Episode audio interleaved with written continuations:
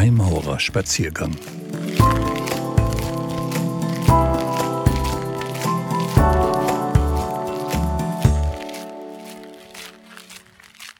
Drei Brillen, drei Säulen. Ein Spaziergang mit Alexander Walter.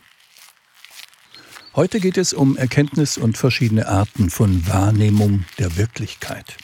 Durch unterschiedliche Brillen können wir auf die Welt und unsere Mitmenschen blicken. Über drei häufig in der Freimaurerei getragenen Brillen will ich heute sprechen. Und bitte fühlen Sie sich ungeachtet der männlichen Ausdrucksweise angesprochen, gleich welchem Geschlecht Sie angehören. Unsere freimaurerischen Symbole und Rituale sind geprägt von verschiedenen semantischen oder thematischen Schwerpunkten. Ein solcher Schwerpunkt ist zweifellos das Licht. Es kann für vieles stehen. In unserem, wie auch mannigfaltig anderen Kontexten, symbolisiert es unter anderem die Erkenntnis. Die Erkenntnis ist etwas Abstraktes und Subjektives, letzteres nur teilweise, je nach Auslegung des Begriffs. Unterscheiden sollte man die Empfindung einer Erkenntnis von der Erkenntnis selbst. Erkenntnisse im Sinne von Evidenzen sind wahr, objektiv und überprüfbar. Erkenntnisse im Sinne ihrer Empfindungen sind häufig das genaue Gegenteil. Falsch oder relativ, subjektiv und eben nicht überprüfbar, weil nur für den Einzelnen zugänglich. Erkenntnisse im Sinne von Evidenzen sind meist nicht unbedingt schön und ansprechend. Die Empfindungen von Erkenntnissen hingegen schon. Um die Welt erblicken zu können, sie anzuschauen, Erkenntnisse über sie zu gewinnen, kann man sich verschiedene Brillen aufsetzen. Drei sehr beliebte und häufig getragene Brillen sind die der Wissenschaft, die der Philosophie und die der Kunst. Wissenschaftler, Philosophen und Künstler betrachten dasselbe, den Menschen, das Leben, die Natur, sehen aber vollkommen unterschiedliche Dinge. Das liegt selbstverständlich nicht am Sein, nicht am Menschen, nicht am Leben oder an der Natur. Das liegt an den Brillen und den Menschen, die sie tragen. Manche Menschen besitzen überhaupt keine Brille. Für sie ist das Sein, der Mensch, das Leben oder die Natur kein Rätsel, nichts Magisches, nichts Göttliches, nichts Interessantes. Sie sind einfach. Andere besitzen eine Brille und tragen diese ständig. Egal auf was sie, wann und wie sie blicken, ihr Blick ist immer wissenschaftlich, philosophisch oder künstlerisch. Wieder andere besitzen zwei oder drei Brillen und wechseln diese je nach Situation. Sie sind zeitweise Wissenschaftler, Philosophen oder Künstler. Der Freimaurer hingegen sollte stets eine dreifache Gleitsichtbrille tragen, eine Brille, die es ihm ermöglicht, sich, seine Mitmenschen und die Welt fast gleichzeitig als Wissenschaftler, Philosoph und als Künstler zu betrachten. Nur so kann man empathisch sein, nur so kann man Menschen verstehen. Denn auch wenn andere tatsächlich keine der drei Brillen tragen, so sind sie doch, wenn es auch ihnen selbst nicht bewusst ist, ein wenig Wissenschaftler, Philosoph und Künstler. Warum? Weil dies menschlich ist, weil es uns Menschen ausmacht. Auf diesem menschlichen Fundament ist übrigens auch der Tempel aufgebaut. Dies zeigt sich in einem weiteren semantischen oder thematischen Feld der maurerischen Symbolik deutlich, dem des Bauens. Weisheit, Schönheit und Stärke sind die tragenden Säulen unserer Gemeinschaft, unserer Loge, unseres Tempels. Die Philosophie macht die Weisheit, die Kunst die Schönheit und die Wissenschaft die Stärke. Unser Bund von gleichgesinnten Ungleichen trägt diesem Rechnung. Wir vereinigen uns, kommen als Wissenschaftler, Philosophen und Künstler zusammen, blicken auf dasselbe, den Menschen, die Gesellschaft, Symbole und Rituale und sehen etwas Unterschiedliches. Das ist die Quelle des Lichts in der Freimaurerei. Damit Strom fließen kann und eine Birne zum Leuchten bringt, bedarf es der Pole, bedarf es des musivischen Pflasters.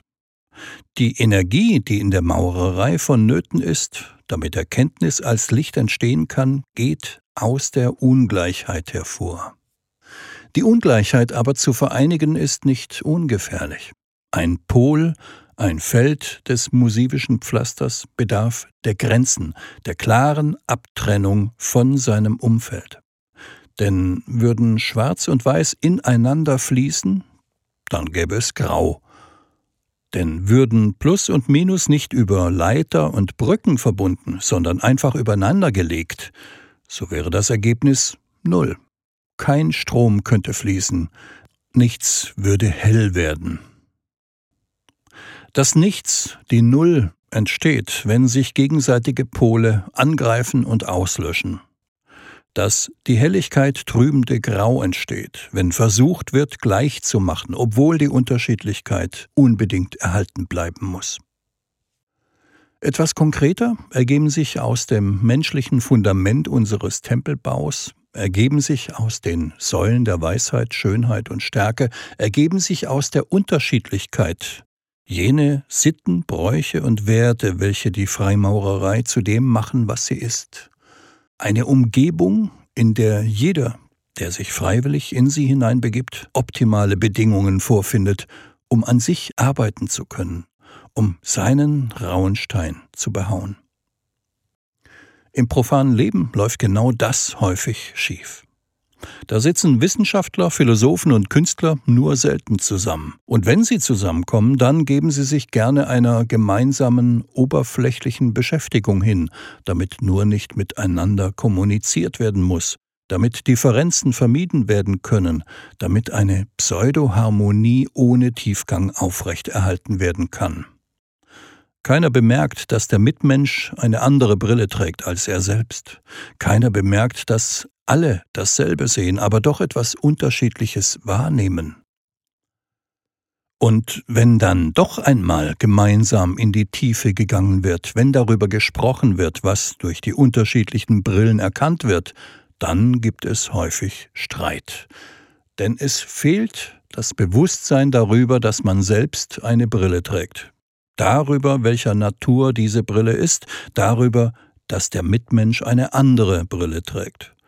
Und dann ist die Unterschiedlichkeit keine Quelle des Lichts mehr, dann sind die Pole kein Ort mehr, von denen Kraft und Energie ausgehen, dann geschieht das Gegenteil.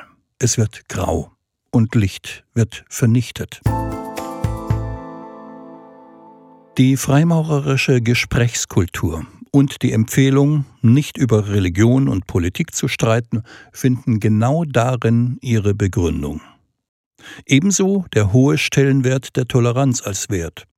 Sie bilden den Boden, auf dem die maurerische Begegnung erst möglich wird. Zugleich sind sie das Produkt von gelungenen maurerischen Begegnungen.